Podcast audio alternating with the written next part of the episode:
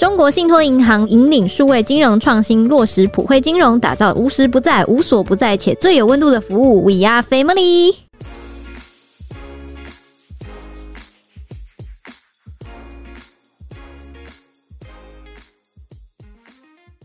欢迎收听小编没收工。大家好，我是 H，我是叶熊，我是蔡西。你真的要用这个音量讲是不是？没有啊，总会，我这不是很正常吗？好 好，这一集呢又要讲到 YouTuber 了，因为 YouTuber 又爆发了争议。这集算是老面孔了，是百万网红李克太太，她做了一件事，让一票圈内人都浮出了水面。他最近呢宣布开设了一门智商笔记的线上课程，以最低一千七百九十九元的价格来贩售，马上卖破五百万元，这当然就引发了各界的质疑呀。不过，同样在平台上卖课程的 YouTuber 有一百二十万订阅的艾丽莎莎，她是短短两天就赚了一千九百万元，却零争议，背后关键在什么呢？今天就来分析一下。没错，因为我们上一次谈到这个理科太太是谈她离婚嘛，嗯，那那一集我们对她就是有蛮多称赞的，说她算。算是做了一个很好的模范，起码在台面上看起来，他发出的这些声明啊，还有这个双方夫妻共同的这些协议，看起来是真的蛮不错的。嗯，然后就觉得里面有蛮多东西可以让我们学习的。不过哦，最近爆出了这个争议，大家可能会很好奇哦，因为网红啊，或是什么 YouTuber 啊，甚至什么，好像常在网络上卖课程，或者是卖一些讲座、一些笔记，好像蛮常见的哈、哦，是一个常常见，是一个常态。甚至不知道大家有没有印象。有一则新闻是北一女的学生，她是学霸，然后考上了台大之后，对对对，就卖那个她的之前上课的笔记，那里面就是图文并茂啊，哇，真的是手工制作，有没有？而且字又好看，看起来就非常舒服。对，没错，所以 这种。现象蛮常见的，尤其这个理科太太，她一直都是以知性的人设哦，有没有？就是她的影片啊，都是逻辑蛮清晰的，然后讲话也蛮清楚的，然后好像常常都能就是很平稳的、很知性的口吻讲出那些症结点的所在。就有点像在卖人设，对不对？就是他的那个人设，就是给人一种很……说不定他本人就是这样。对，就是他的人就是一个很给你很可信度很高的那种。应该是他本本来的那个风格，可能就是这样。对对对，因为面瘫。理性，你说冷面那种感觉，冷面笑匠的感觉。通常通常那个讲话面瘫的都会特别有可信度，会吗？会啊，不一定吧？会，因为你微笑的也可以有可信度那个面瘫的就会特别感觉说，最近、嗯、他讲的，嗯，他很认真的在讲这件事情。最近很常提到的这个，就前卫副部长，嗯啊，陈时中，好，他之前在担任防疫指挥官的时候，也给大家那种冷面笑匠的感觉，就感觉就是比较沉稳可信。嗯，之前他在当指挥官的时候是这样，句句真心。对对对。所以，我其实觉得他到后来去选举什么，他其实人设也一直没有变，只是可能他的幕僚团队想帮他做别的人设，比较活泼一点，去抓那个比较年轻的、亲民的感觉。就是因为想要抓年轻的客群，就有有那时候就有点画虎不成反类犬。对。然后之前就听人家讲说，如果你要维持一个人设的话，最好就是做自己。否则你就是营造出来的人设，你很难长久，你知道吗？嗯，就是你你装得了一时，你装不了一世啊！你不要再说那个一百期以前的我了，是吗？对吗？一百期以前的你，你在说吃惊那集以前的我，对吧？呃呃，不止啊！你刚进到公司的时候，这边想要营造自己是冰山美人女主管的人设，超级失败。但实际上我也是冰山美人啊！啊，你如果不开口的话，可能嗯嗯嗯。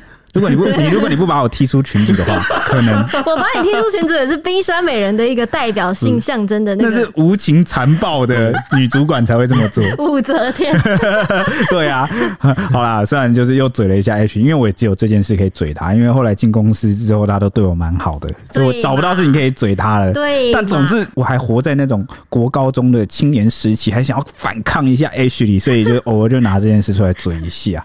OK，好啦，话说回来，反正我觉得。觉得理科太太的人设应该是都没什么变，她可能个性就那样。对啊，嗯，对。那这一次的闹出的争议，我觉得刚好就是因为她要贩售的这个课程的这个领域啊，好像踩到了一些敏感的部分。嗯，OK，那我们就话说从头吧。理科太太她在这个这次要卖的课程介绍中就强调说：“我不是咨商心理师，这也不是一堂咨询课。我希望以过来人学姐的角度来分享，分享什么呢？分享。”如何走在黑暗隧道里，相信能迎来远方的光？我如何从无能为力戒慎恐惧，直到豁然开朗？希望能和你一起抱抱那带着伤的自己，学会赤裸，才能看见伤口，为他上药。讲了这些，你还是不知道，对不对？啊，懒人包就是这是一个咨商笔记课程，他卖的是什么呢？就是他之前去找心理咨商师。嗯，然后呢，这个咨商的过程大概一百多个小时，嗯、那他把这个过程有点像是分享经验谈，自己心路历程跟去咨商的经验遇到了些什么，嗯，把它整理成一个笔记，然后分享给大家。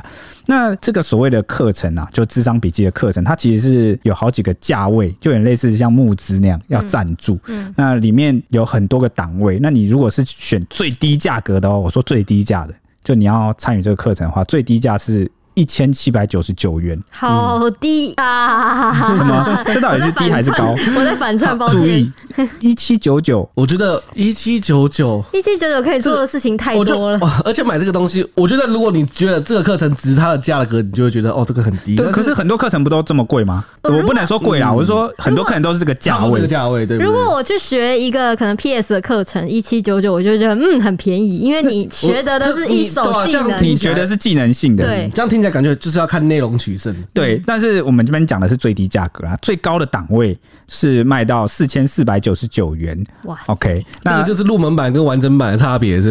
没错。那截至我们现在哦录音前的这个时间，就是十二月十三号凌晨录音时间呢，就我们现在录音的这个时间，短短十多天呐、啊，已经有两千七百二十五人啊来购买。我们以这个最低价格一七九九元来计算啊，我们就忽略可能有人买更高档位，我们就算最基本就好了。那这个课程哦，已经募到了五百万元。那课程刚刚就如我讲的哦，他就是分享自己的智商的这个过程和自我觉察的经验之谈。那一堂课预计的时长是一百五十分钟的录播影音课程，就是影片啦。也就是说，你买这个，假设你一七九九买的话，你就是拿到一个一百五十分钟的影片。嗯，这样大概是这个意思。好，然后不限观看次数。没有观看期限，嗯，那他会亲自就是教授，还有录制影片，嗯，那课里面也会涵盖所谓的练习啊，就他教你怎么练习是吗？因为他讲是练习音频啊，那因为他课程还没实际上线，不知道是什么文字就就讲到这样，那我们只能猜测一下，嗯，可能是引导你练习如何自我觉察。我在想，我觉得我觉得这是发掘自己的问题是蛮重要的，就是很多人不知道怎么解决问题，是因为他找不到问题。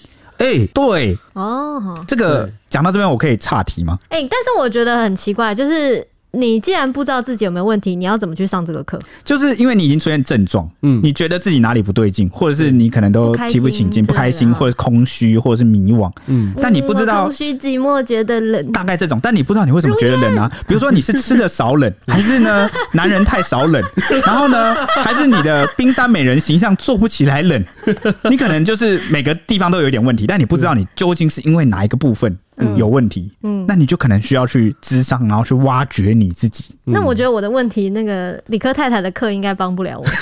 你怎么知道、啊？我怎么觉得？你你，这不然你需要什么网站？真奇怪。我可能是需要一些特别的网站，奇怪的网站就对了。奇怪的网站，你必须需要确认年龄了，是不是？OK 啦，跳出那个警告文。我觉得蔡西点了一个蛮好的题。嗯，因为呃，我前阵子回去，呃，我刚好就是受邀回学校，嗯，去分享跟学弟妹分享我的从业的经验，嗯，哎、欸、哎，没有没有收钱，然后呢，我就有谈到说，很多人在这个不要说在求学阶段啦，可能出了社会也很迷惘，嗯，你知道为什么迷惘吗？迷惘主要是因为有时候是你拥有了太多，所以你迷惘啊。比如说呢，还是还是学生的时候，你拥有太多的时间，觉得你还有很多时间哦。实际上可能不一定啊，或者是你有太多的欲望、欲念或预想，或你有太多的梦想，或者是你有太多的选择，你有太多路要走，然后你就害怕犯错，害怕浪费时间，害怕错误的尝试，所以你就迷惘。很多人的迷惘是这样，就是觉得好怕走错路，因为大家没有什么犯错的勇气，嗯，所以。有一个事情就很重要，就是蔡西刚刚讲，就探索自我。所以为什么我们常说我们要趁着比较年轻，或是还有机会、还有时间的时候，我们要去多接触不同的事物，在自己能力许可的范围内。我不是说要过度勉强，而是你应该是做得来的，但你没有试过，或者是你常就是心里有一个预设的刻板印象的前提，就是我一定不会喜欢了，我一定讨厌，我一定做不来，我不个性不是那样的人。你应该趁你还在成长的时候去试试看，搞不好你就算不一定找到你适合，或是发掘自己。意想不到的领域，你至少也留下一个很棒的经验，对这个地方有所认识，你就是更丰富的人了。嗯，所以我是蛮支持大家呃，如果听众里面还有学生啊，甚至是你现在还比较年轻一点，学生的时候好像很适合，就是我觉我觉得学生的时候才才需要探索自我，对，但是学生常常也有个弊病，就是像我刚刚讲，你可能会觉得自己时间很多。嗯，就还有时间，这个不急，先做别的事，或者是第二种就是学生嘛，因为常常要考试啊，常常课业压力很重，他好不容易一放松，比如说考完试，就觉得啊，先休息一下，那很多事情就抛诸脑后，你就没有动力去探索自我。我说的探索自我的意思，并不是说什么只单纯叫你去玩，而是你要去接触一个有学习的，好，就是会让你学习成长，学习一门新的技艺，学习一门新的知识，嗯的那种领域，你听懂我意思吗？对，而且我觉得这其实。真的，如果你有要探索，真的要趁早。像许多人高中都会决定文理科嘛，对不对？嗯、其实你后来如果探索到你，你走到不喜欢的路，你想要转的时候，其实很多时候是你高中就已经决定你没办法转。对，我觉得我们现在有一个蛮大的问题，就是我们高中就要选择某一个路线，但是呢，呃，我们高中以前又是很强调通识教育，就是没有在提供给这个小朋友。体验跟探索的，都是有一门辅导课，然后有一个名目上叫你探索做，但其实就是看看影片，然后填填问卷，然后你也不知道你到底探索自己到什么地步。所以我觉得这个台湾教育还有很大的空间。好啦，有点离题了。我离高中好远了，已经不记得这些事情了。对，我最后只送给这个如果还是学生的粉丝一句话，就是如果你自己做不到，我最好的建议就是定一个目标，比如说每学期或是一年，你真的做不到就改成一年，只学习一件事情，真的让你觉得有学习到的事情。真的没办法，你就是结伴朋友，这个时候就很重要。好的朋友就是大家一起结伴去参与跟尝试新的可以让你成长学习的事。你们的话是不是就是环岛？环岛可以让你们学习吗？也也也不太算了，但确实让我大开眼界。我说一门学习可能是一个营队啊，或者是一个新的科目领域，一个新的技艺，比如说音乐或者是什么，我觉得都可以试试看。嗯，OK，好，反正回来，那今天这个部分是理科太太她卖的，有点像是心灵部分的，嗯，探索自我。嗯嗯，对，所以那个内容涵盖了练习音频，还对，就是练习音频，我们还不知道练习什么啦，嗯、但我觉得确切应该就是发掘自我的过程。啊、我刚我刚其实第一时间是觉得说是会不会是那种类似冥想的音乐那种冥想啊，就是沉淀不会吧？思考自己的问题跟想法所在，真的假的？对，就类似那种可能就引导你思考的音乐或什么之类的。那你觉得这样？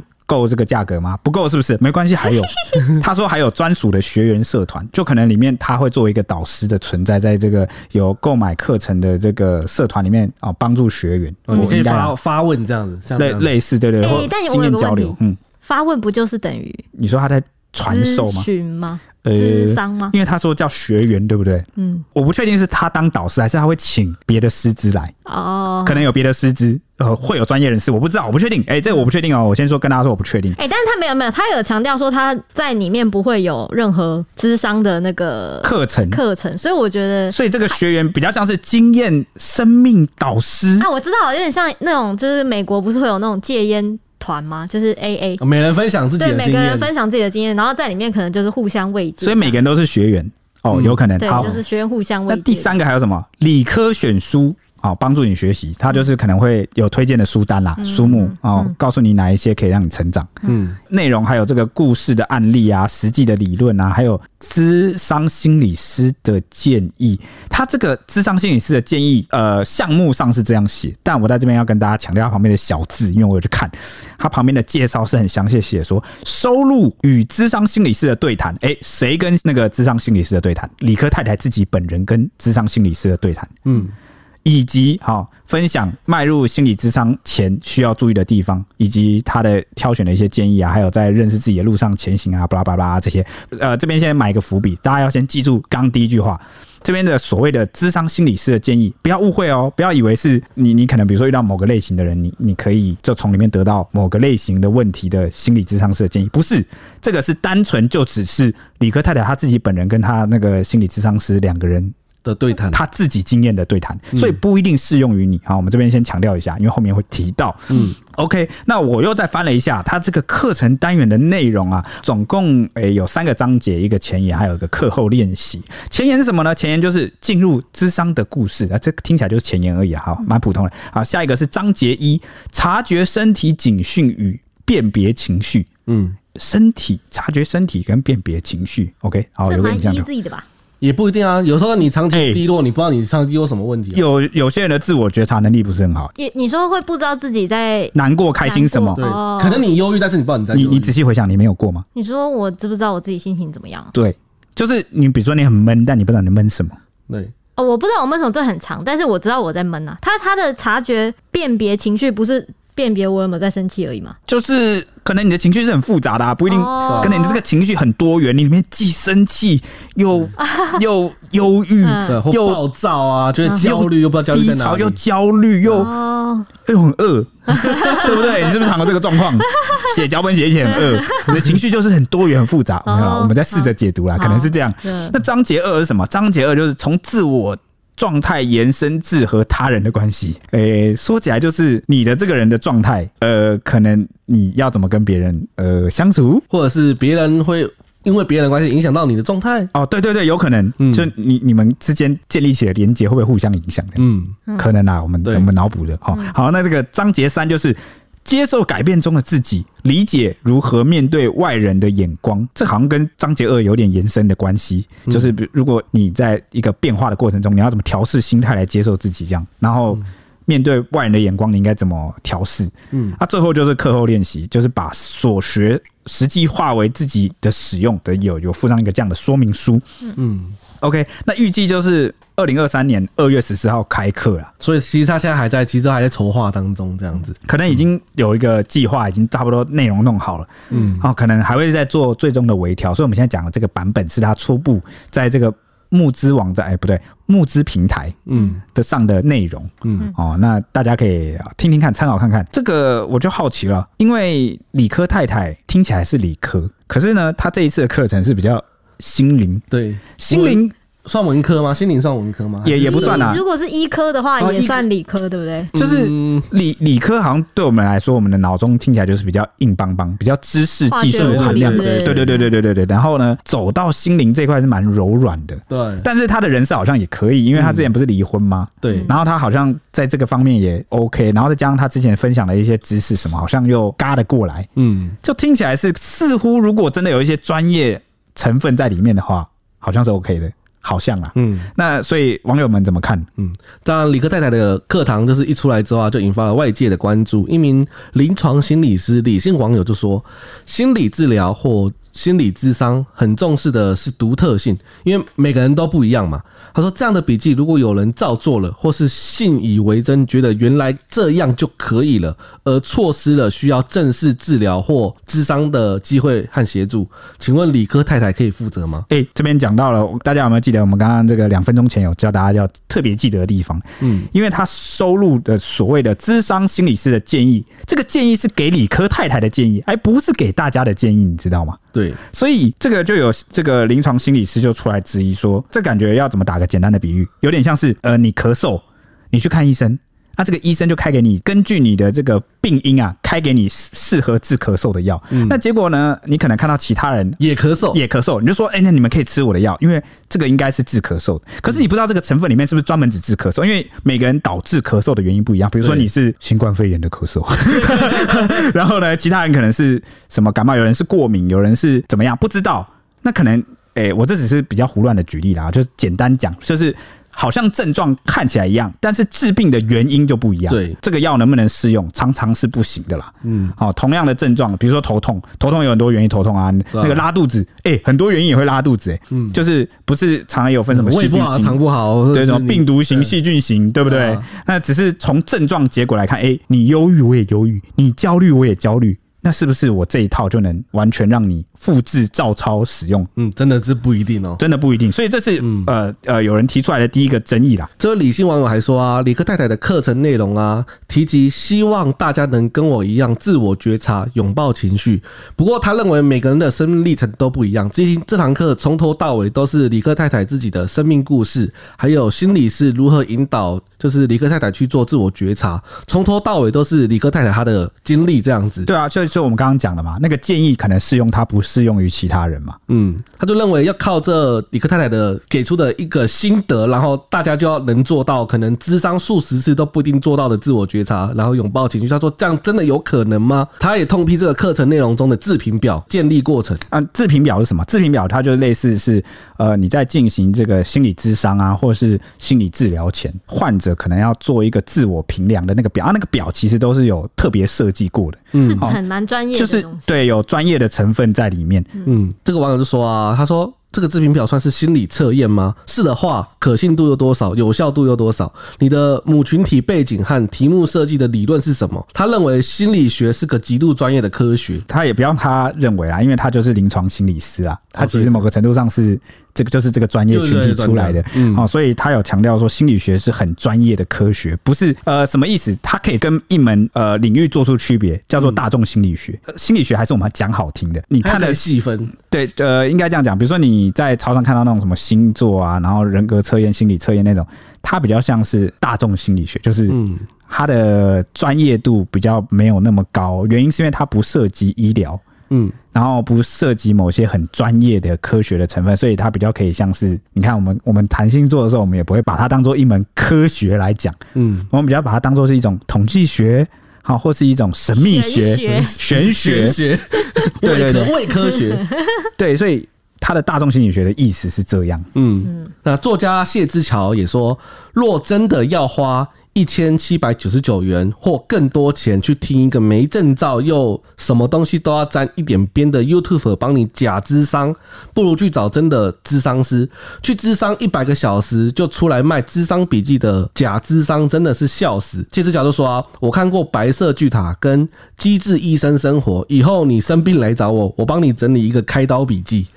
哇，这算是就反讽了，对。对，就是这个也是有些提出质疑的人他在意的地方，嗯。啊，他说呃，如果为什么会扯到这个事情上，你知道吗？因为呢，我们的法律其实有很严格规定，说“智商”这两个字是不能随便用的，它是“智商”是一个医疗行为，嗯，就医疗行为，其实我们台湾也是规定的蛮严格，对，所以他就拿同样的这个呃这个医生的这个连续剧，然后来比喻说，是不是我看过《白色巨塔》或《机智医生生活》，或是我看过病，我就可以来出一个开刀笔记。然后给你一个行前的这个开刀，就是他想要告诉大家的是，智商其实是跟所谓的开刀是一样专业的事情。嗯，就是只是一个是比较物理，然后你可能看得到，然后这个心灵的部分你看不到，不代表他就是不专业。对，哦，他有他的专业成分在里面。嗯，而且我记得智商师或心理师已经是算是医师嘞，就是跟。那种可能 对，比如说各讲课那种各一科的主治医师，对对对对对，等级这样，对等级是蛮高嘞，我觉得。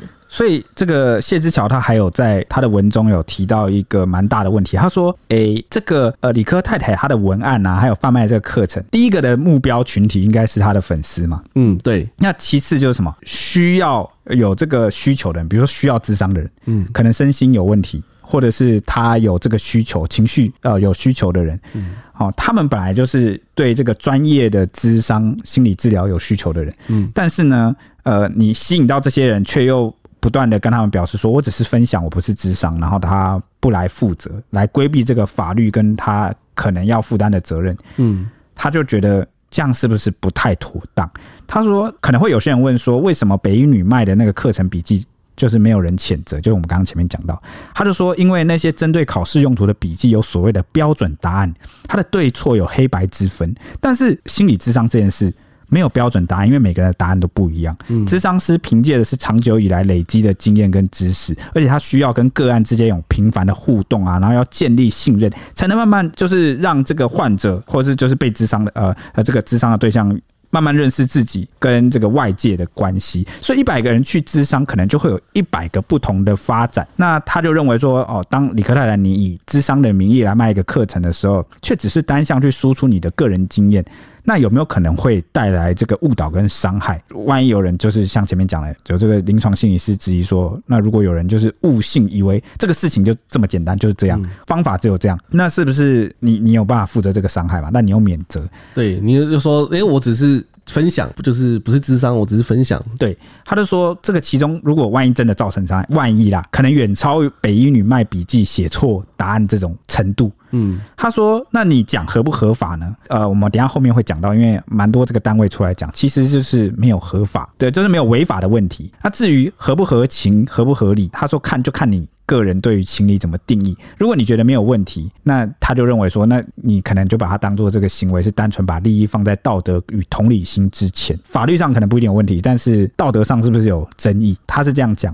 反正呃，我们这边先声明一件事情，就是我们小编呃原本没有要谈这次的主题，原因是因为我们觉得其实两边说的都有他一定的道理。嗯，没有说很很明显的对与错。因为对，因为这个事情的争议，它就是个争议，就是因为法律上，如果他铁拳，我常在前几集很久以前，我就常讲说，我们要最基本的断定一个人的对错，我们依靠的什么？因为我们是法治国家，嗯，我们要依赖我们的这个法治，所以我们检视他的第一件事，一定是看他有没有违法。对，那如果法律可以，但他又有人，比如说游走在边缘啊、灰色地带啊，造成了一些争议，进而促使这个官方或者是啊立委去修法，有时候是一件好事。但是如果在这个眼下，我们用现在的法律标准来看这件事的话，我们就是这个是没有错的。嗯，好，他他如果能够官方单位都出来认证没有问题，那就没有问题。那至于道德，道德一百个人就有一百种道德，就像刚刚这个谢志乔讲的，他是不是说一百个人去看医生，好看这个心理智商可能会有一百种结果？嗯，道德也是这样啊。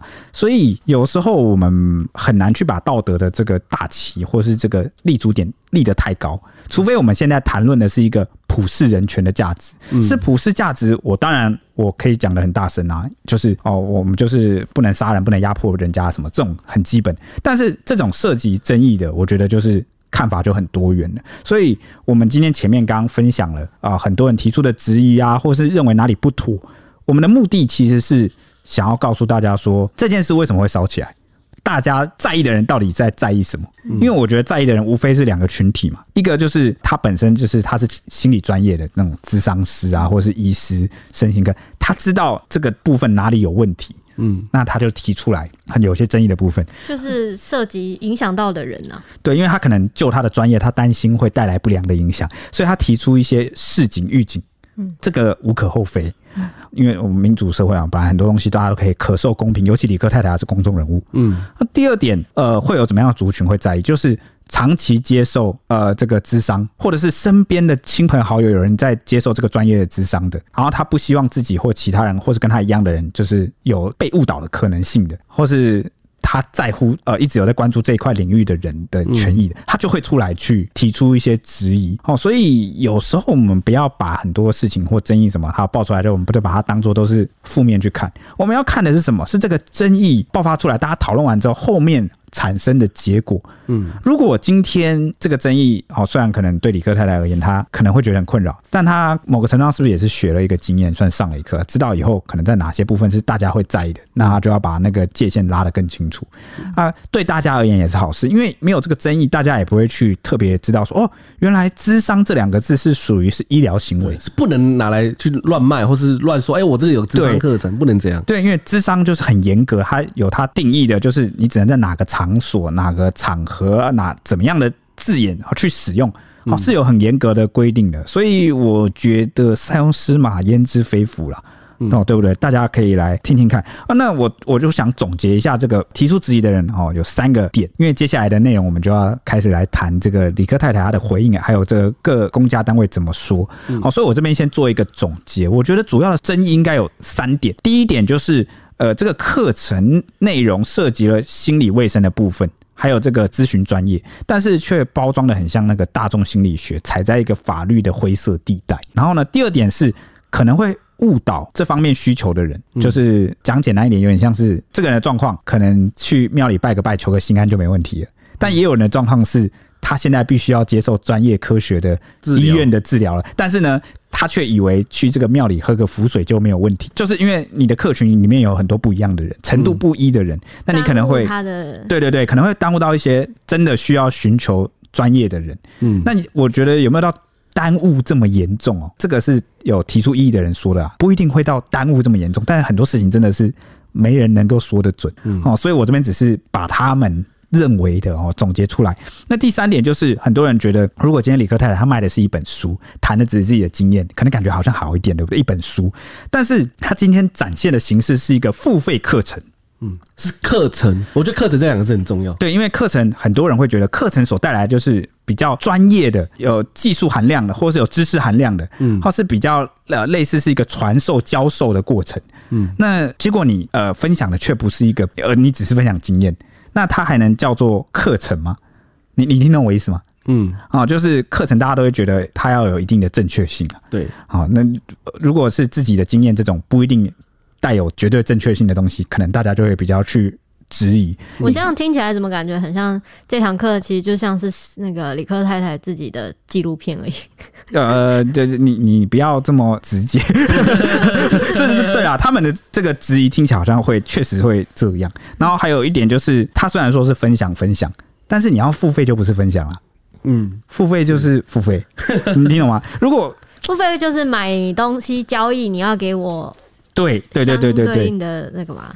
对，那再加上我刚刚提到它的内容哪里涉及了心理卫生，就是因为它有引导读者要去做自评表啊，然后自我觉察啊，某些比较专业术语或专业的这个流程的部分，它就是刚好踩在一个灰色地带，因为它有有免责声明。那就有质疑的网友说，如果他只是李克太太，只是在自己的影片像平常那样分享这些经验啊交流，然后目的是希望提升呃社会集体和公众的心理卫生健康，那他觉得没什么问题。他觉得这样反而是很好的，就是让大家哦，让国人们可以去注意自己的心理状态。他就觉得这样很好。但当他今天变成一个课程，要付费的课程，用了“智商”这个两个字，可能就会，我觉得全文的第一个爆炸的地雷就出现在“智商”这两个字上。因为真的现有法律就是规定你不可以随便用这个字，尽管后面加了笔记，尽管里面加了一堆但书，嗯，但就是会产生这样的争议啦。嗯，OK，这个是质疑方啊，我觉得比较在意的三个点的部分。好，那我也要讲一下力挺理科太太的人都在想什么呢？他说呢，像有一个网友就说，我当志工的时候，常常会觉得少数人的力量实在太小了，即便是专业的人士也都太少。社会上很多人的生活是没有预算可以付费咨商的。理科用入门的方式让大家认识这个未知的领域，不只是没有病视感的病友，病友的家人朋友都可以来看看要怎么帮助身边的人转念，何尝不也是不错的影响呢？很简单的分享课搞到这么偏激，实在令人不得不怀疑是在气什么啊！呃，我确实有听到蛮多网友就在提说，智商的费用很贵，然后不是人人都负担得起，所以如果有一个这样子智商前的练习，或是一个类似智商前的须知，让大家知道有智商这个项目，或者是知道他大概在干嘛，好像是不错。有些人是这样讲，但你知道，其实就是很多人觉得说，台湾社会比较买不起这种智商课程费用，付不起的话，是因。反映出民众是又穷又苦，心理需求高，但是负担不起智商的相关疗程，才会愿意去花钱买这种就是有经验的人啊的智商经验谈。哦，对，我记得这个卫福部的呃，是不是有出来回应这件事？对，卫福部心理健康司司长就有表示说，就算是高税收的国家，政府也供应不起这样长期大量的心理智商服务。刚铁雄有讲到，智商就是一个很，就他需要长期。频繁的跟你的对象互动。我举例好了，可能一个智商师他跟一个个案来接触，嗯、那诶、欸，这是一个流程呢。我跟大家，我我我没有去智商过，我不是，我大概是听这个有些呃这个心理的智商师在分享。好，在网络上刚刚有看到，他说你光是比如说假设这个蔡西是带着感情问题来找要智商，光是从你的问题开始，我们这边就要先去媒合适合的智商师，比如说根据你的问题哈，谁是特别会处理这种类型的，嗯、那还会去再了解你的性格。比如说你的性格是怎么样的，你有可能要适合不同的智商师，所以光是根据你的问题跟你这个人的人格个性，我要媒合这个智商给你之后还不够哦，开始跟你智商之后，要先跟你建立信任关系，取得你的信任，然后呢还要了解你，比如说你成长背景的创伤啊，哦人格的这个呃类型，就了解你的思维跟经历，对，然后再取得你的信任啊，种种这个很长的时间，可能半年一年之后，才慢慢带领你引导你哦去。走出那个问题或厘清自己的问题，哦，所以你看一个人就要这样哎，更何况啊，现在大家的心理的问题其实很多，它其实有点像现代文明病。哦，某个程度上也是因为科技很进步，比如说你看带来的资讯爆炸啊，让我们焦虑啊，哦，甚至是人际关系的梳理啊，你看像家庭单位越来越小，然后呢感情也没有以前好，我觉得就是现在社会。啊的形态，好让这个大家生活的形态也在改变。那改变到大家其实或多或少都有一点心理卫生的问题需要去注意。嗯，但是连先进国家都不一定能够。负担起这么庞大的医疗费了，对对对对对，所以他就说，以台湾的富裕程度，政府也是做不到提供这么大量的服务，只能给最基本的。如果有长期需求的话，大家可能台湾人民众还是要自行负担这些费用。嗯，对，所以这算是一个背后隐藏的问题。所以有时候我们要把问题又翻转过来想，为什么现在这样的课程？类似的讲座、类似的分享会大行其道。哎，很多人不要说这个理科太太，你看心理丛书多不多？你去这个呃书店，去这个超商，整柜整柜的卖，多少有那种疗愈自我、拥抱自己、接受自己的改变、管理自己的情绪，好认识自我，这个书多不多？为什么会多？就是有它的市场的存在嘛。嗯，对不对？需求就是有这个需求啊，但是我们呃身边的这个资源却很少啊，所以呃很很多，我不是讲李克太太，很多商人也看到这个背后的契机，嗯，那就会去从事这个方面的课程的贩售，嗯啊，对不对？这是一个道理啦。嗯，还有网友说呢，就力挺理科太太说，听完了一些理科太太介绍这次课程的访谈，觉得很喜欢，也很想买。就算不是他自己有问题，也需要解决，也想了解说理科太太走出黑暗的过程。或许他整理出来的观点对他人生的未来是有帮助的。他觉得课程的方式也很好，比书籍容易阅读。佩服理科太太的勇气，跟佩服理科太太的商业头脑。他说呢，只会嫉妒恨的人，或许可以购买课程，看能不能学到如何自觉，并成为更好的人。好酸哦。还有网友说呢，其实不收钱的话就不会有人骂了。就像李克太太以往在 YouTube 分享，其实也都是咨询的心得，但也没有人说这怎样，这根本不是内容的问题。好，还有网友说呢，如果可以回答为什么智商笔记会成为一个课程，可能就没有那么大的争议了。到底是陪伴还是引导，还是智商，还是仅仅只是经验分享？模棱两可的点太多了，可以被攻击的点也很多。不过新事物的出现往往都很难马上被大家所接纳。相信李克太太的出发点是好的，希望你顶得住。哦，对，就是有些粉丝去给他打。打气啊！因为这件事情呃，这几天在网络上闹得比较大一点。嗯，好，那李科太太的开课大卖也引发质疑声浪。她当天深夜马上就有发文澄清说，心理咨商一直以来都有一层神秘的面纱。她努力想要鼓励大家去认识自己，勇敢去咨商。但呢，就是有一些酸民啊，在他的线上课程内容根本还没有正式上线，就开始要误导别人。以前的他，如果遇到这种被攻击的情况，会默默的难过。现在的他，心路素质被心理师训练得很强，所以他说，只想跟你说，酸民点点呐，人家已经在犹豫要不要开始认识自己，透过别人的分享，鼓起勇气去咨商了。你在蹭什么？还说呢，自己没有尝试就不要误导别人。什么叫做看起来不太像，只是单纯的经验分享？李科太太就强调说，他的课程还在预购的阶段，还没上线。质疑的网友到底是要怎么样看起来的？他分享在智商室里面的学习啊，还有从生命经验结合心理师教导的技巧来处理感情、亲子和事业等等的问题。他说：“我是如何自我觉察，重新掌握住自己，不是也不可能替任何人智商。”他说呢，尝试新事物时，总会有。看不惯的人批评，然后攻击那些人的人生就止于批评了，而你还在努力的前进，就抱着这样的心一直往前。当你有一天再回头看看你建立起的人生，谁会记得酸民呢？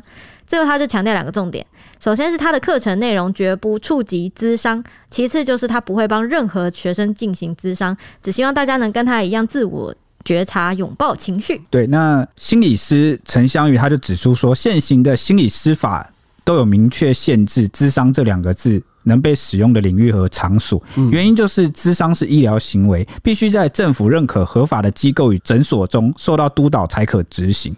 也因此，即便民间有许多所谓的心灵导师、关系教练，可能会提供一些咨询或讲座服务，但是就是不会用“咨商”这两个字去包装。嗯。就是因为法规上限定了咨商的执行范围跟能执行的人员，那他就认为说，理科太太现在的争议就是因为他的这个课程包装上不只是有“咨商”两个字而已，而是从大纲来看，理科太太已经有在指引读者该怎么做的这个疑虑，比如说引导读者自我觉察、自评量表等等。他说这部分就有点踩线了，毕竟理科太太不是具有专业受训及执照的心理师。那他有举例说，坊间的确有很多类似的。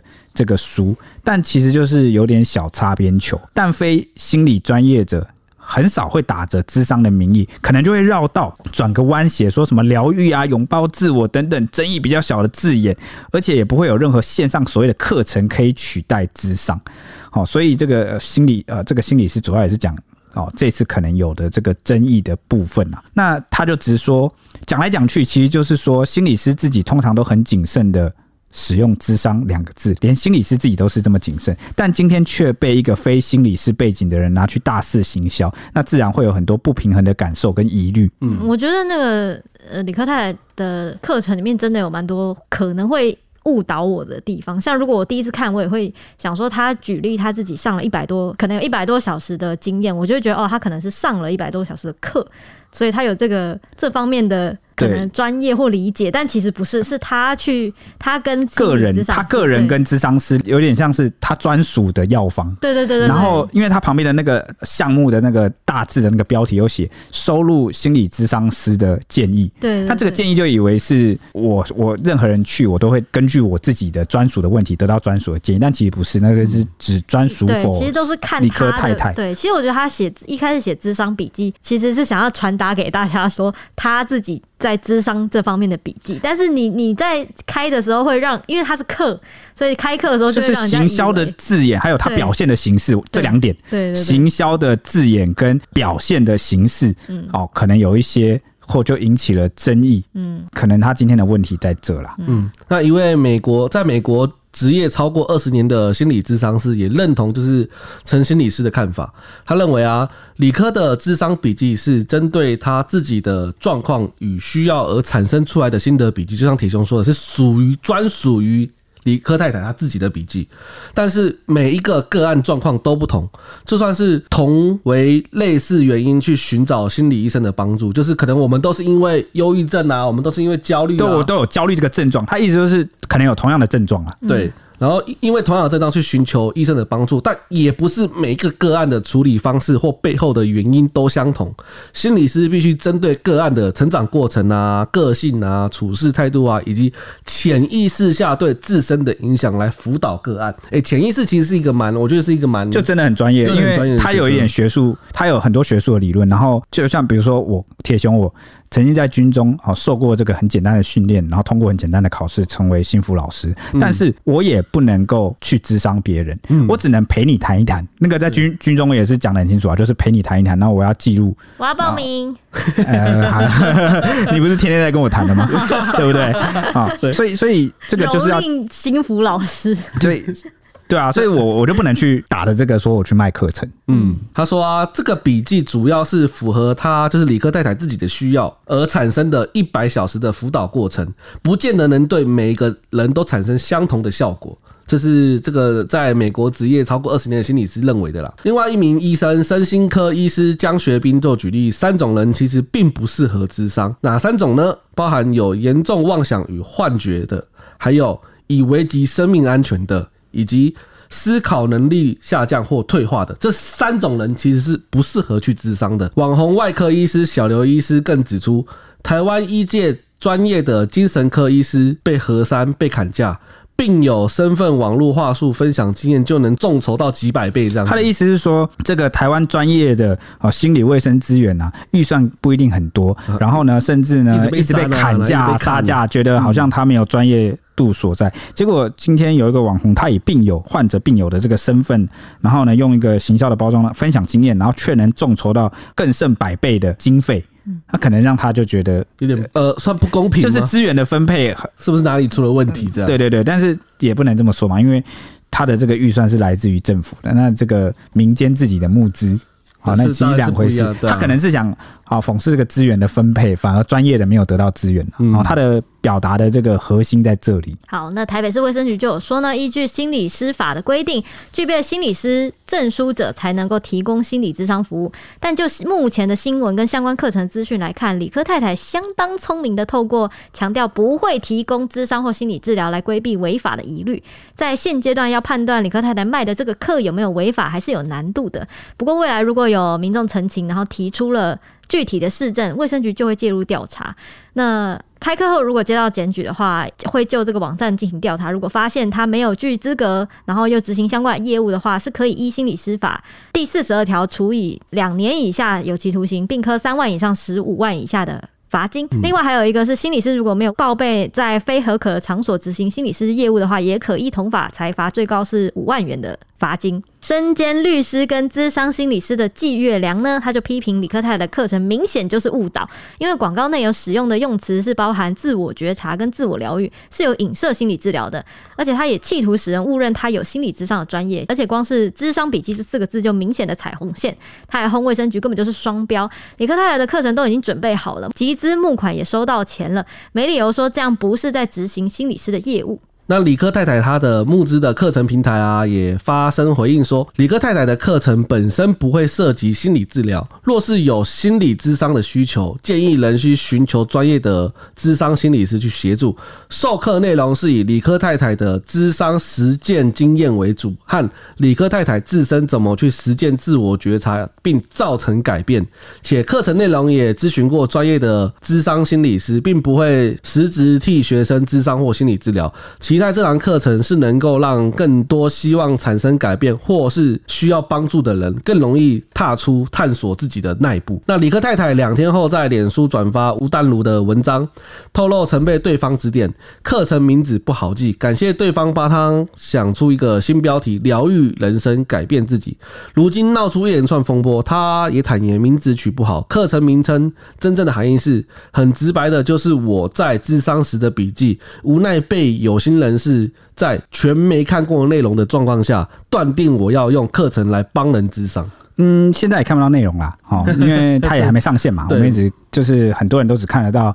大纲，哦，所以李克太太她最后的这个回应啊，哦，截至我们录音为止，我们看到的最新回应，她是觉得有点委屈啊。她说：“我从头到尾都没有要帮人家咨商啊，那你们也根本就还不知道课程内容是什么，那就她就觉得自己被断章取义，被从中作啊也好了。她现在换了一个名字，比较没有争议，因为原本叫做智商笔记嘛，智商那两个字就是争议嘛。现在换了的新标题叫做疗愈人生，改变自己，好，听起来就比较像是那种我们在书店啊或什么会看到那种心心灵丛。书啊啊的这个内容，OK，那这边要讲另外一个例子，因为这个李克太太她差不多回应就到这边。那我们要举的另外一个例子是什么？就是我们开头讲到的，就是同样贩售线上课程的艾丽莎莎啊，那她传授的内容是自媒体的行销学，那她把自己当做是自媒体的这个教材，就是把自己的商业经验转化为教学课程啊，短短两天就吸进一千九百万元，哇哦，一千九百万，好猛，好猛哦，比这个李克太太卖的这个五百万还要多。一开卖呢，就还因为网友涌入抢购。一度造成网站瘫痪，哇，真的是太多人要买了。没错，那他也因为他自己本身就是自媒体高手嘛，懂得操作话题，那一手又掌握了流量密码，他自己就是最强的保证